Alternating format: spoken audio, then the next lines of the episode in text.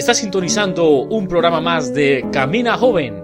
Esta es una edición más de un programa de la juventud para la juventud, transmitiendo desde la ciudad de Guatemala, Centroamérica, para los jóvenes de todo el mundo. Esperamos que sea de tu agrado y empezamos en este momento.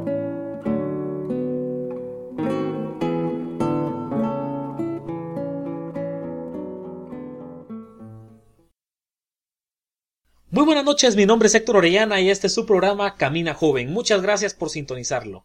Quiero dedicarle este programa a mis amigos, aquellos que vivimos esta situación difícil, pero en donde conocimos el amor del Señor. Este programa es una continuación del episodio anterior, así que si no has escuchado el programa anterior, te recomiendo que lo escuches antes de escuchar este episodio. Si no lo encuentras, puedes localizarlo en nuestro sitio web caminajoven.com. La última vez que se supo del paradero de Paul Siliesar fue cuando salió de la Escuela Pública República de Panamá en la zona 13 de la ciudad de Guatemala, en donde había dado una clase de Biblia a unos niños. Después de eso no se había eh, o no se sabía nada acerca de Paul Siliesar. Así que en la mañana del día martes 4 de agosto del año 2009 nos dimos cuenta que Paul definitivamente había desaparecido. Algunas instituciones de investigación criminal a nivel internacional dan un plazo de 24 horas para determinar si una persona está o no desaparecida. Esas 24 horas de la desaparición de Paul ya habían transcurrido. Los que éramos amigos más cercanos a Paul decidimos empezar a buscarlo, así que desesperadamente, angustiadamente comenzamos a buscarlo primero en la calle, intentando localizar el vehículo en el que él se conducía, que tampoco se conocía en dónde se ubicaba. Luego comenzamos a buscarlo con la policía, luego en los hospitales, en los intensivos de los hospitales de la ciudad. Y ustedes no saben qué desesperante es buscar a alguien en esos lugares. Cuando entrábamos en los hospitales, y mirábamos a toda esa gente herida, algunos de ellos habían tenido un accidente y no habían sido identificados, otros estaban en unos cuadros terribles de salud, vendados, heridos, abiertos de la cabeza, con los huesos quebrados. Afuera del hospital habían muchos rótulos de personas que habían desaparecido, familiares buscando a un familiar que se había desaparecido personas que se encontraban en la misma situación que nosotros. Pero nuestra búsqueda en esos lugares fracasó, no tuvo éxito, no lo encontramos. Aquel joven que unas semanas antes había compartido con nosotros sus amigos el pequeño clamor que Dios había puesto en su corazón, el Salmo 86. Unos días antes habíamos disfrutado de la presencia del Señor como un refrigerio en casa de Paul con los amigos. Y ahora nos encontrábamos entrando y discutiendo para ver quién entraba a buscarlo a las morgues, para buscar si ahí se encontraba Paul. Porque ni uno de nosotros teníamos las agallas suficientes para poder entrar. Queríamos encontrar a Paul, pero no en un lugar como ese, aunque al mismo tiempo necesitábamos saber qué había sucedido con aquel joven. En las noches nos, despertábamos, recuerdo yo con mi hermana, teniendo pesadillas, soñando tal vez cosas que le pudieron haber sucedido a Paul, en aflicción. Verdaderamente teníamos la preocupación por Paul. Cada minuto, hora, y día que pasaba era un minuto, hora y día de aflicción el desconocer el paradero de Paul. Nos atormentaba el saber que algo le hubiera podido haber sucedido. Unos días después de este suceso, me senté en las bancas del instituto bíblico en el que estudiábamos con Paul. Era un curso que estábamos viendo por video, es decir, que había sido grabado unos años antes.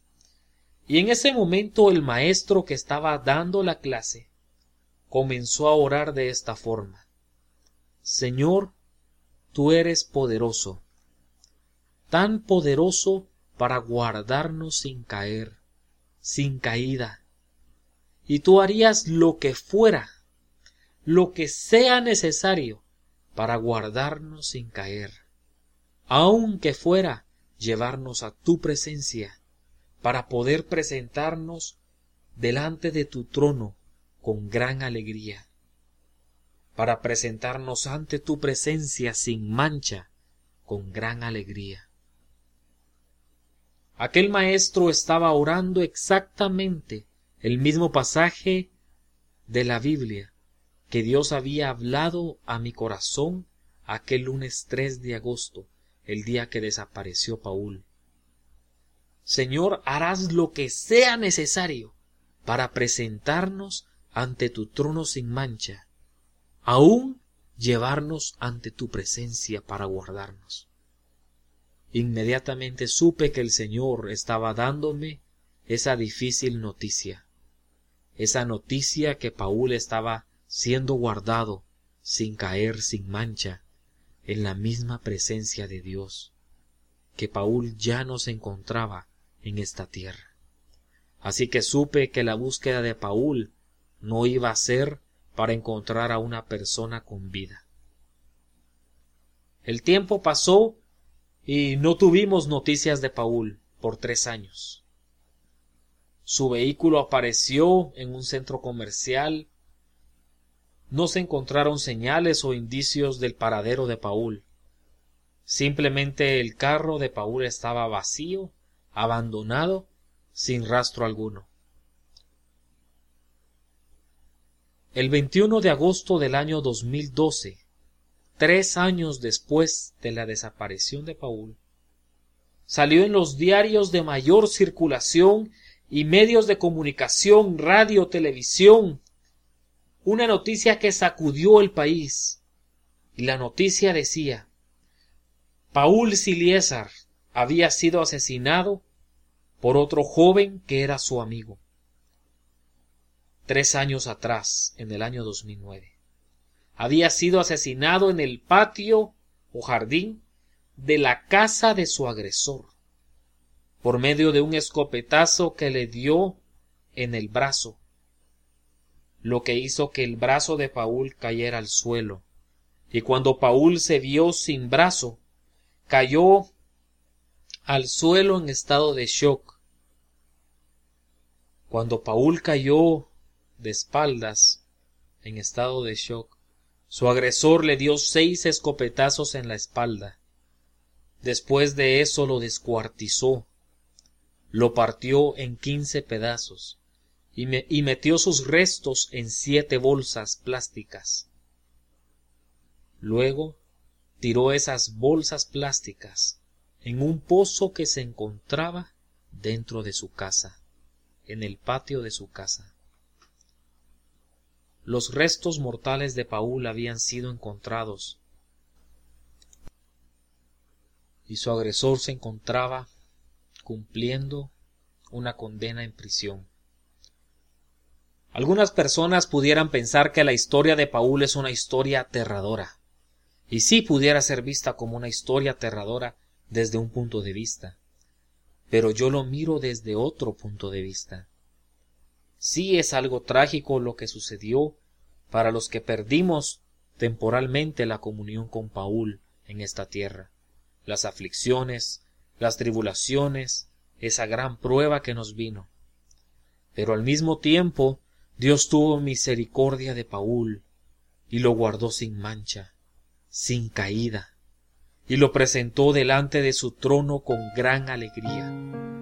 Al único y sabio Dios, nuestro Salvador, sea imperio, dominio, autoridad, potencia, toda facultad, toda gloria, por los siglos de los siglos. Amén. Algunos jóvenes piensan que pueden andar en esta vida jugando con los placeres, con los placeres del pecado, Piensan que los pecados pueden ser ocultados. Piensan que nadie se dará cuenta y que nos podemos salir con la nuestra. Pero la verdad es que delante del trono de Dios no podremos ocultar nuestras fallas. No podremos ocultar nuestras manchas, nuestros pecados, nuestros delitos y nuestras fallas.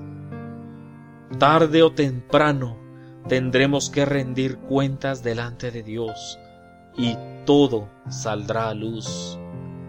Algunas personas piensan que nuestros delitos no son tan grandes o no son tan malos. No es tan malo lo que yo hago. Bueno, si tú piensas eso, quiero decirte que aún el pecado que consideres el más pequeño e insignificante de todos te impide ir al cielo y te conduce al infierno. Ni una persona será presentada en el cielo con mancha, con pecado, con inmundicia. Solamente aquellos que hayan recibido la limpieza de sus pecados por medio de la sangre de Jesucristo, por medio de nuestro Redentor, recibiendo la purificación de nuestros pecados, podrán ser presentados con gran alegría delante de ese trono celestial. Solamente aquellos. A veces podemos pensar que Dios ha perdido el control de la nuestra situación, que Dios se ha olvidado de nosotros, que las aflicciones y los tormentos de la vida son incontrolables. Pero jóvenes, cuando nosotros le hemos entregado al Señor Jesús nuestra vida, nuestro corazón, nada nos separará del amor de Dios. Dice el apóstol Pablo en el libro de Romanos, ¿quién nos separará del amor de Cristo? ¿Tribulación o angustia o persecución o hambre o desnudez o peligro o espada?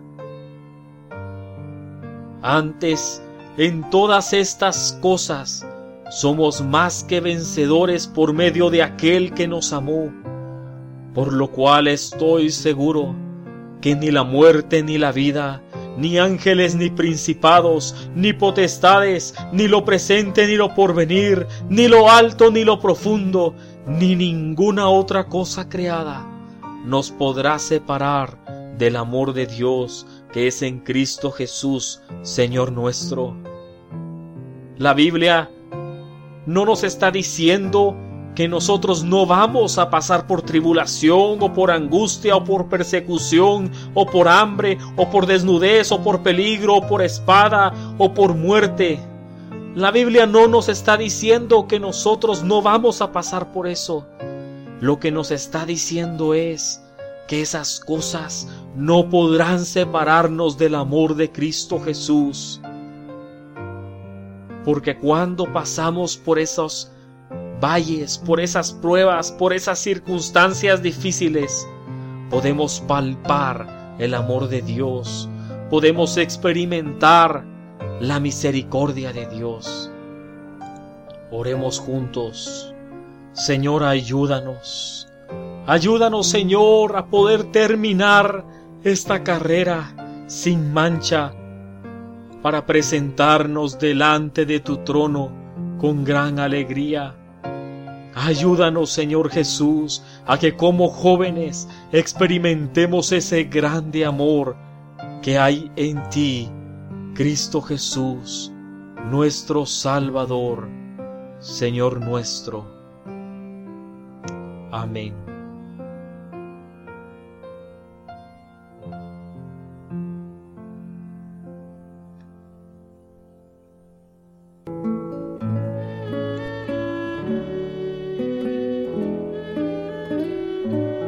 Esto fue tu programa Camina Joven. Gracias por sintonizarnos en las diferentes frecuencias FM y AM, así como en las diferentes radios online. No olvides recomendarnos con tus vecinos, familiares, hermanos en Cristo, conocidos y amigos. Y por favor escríbenos a nuestro correo electrónico contacto arroba caminajoven.com visítanos en nuestro sitio web www.caminajoven.com. Recuerda, los días viernes subiremos un programa nuevo. Hasta pronto.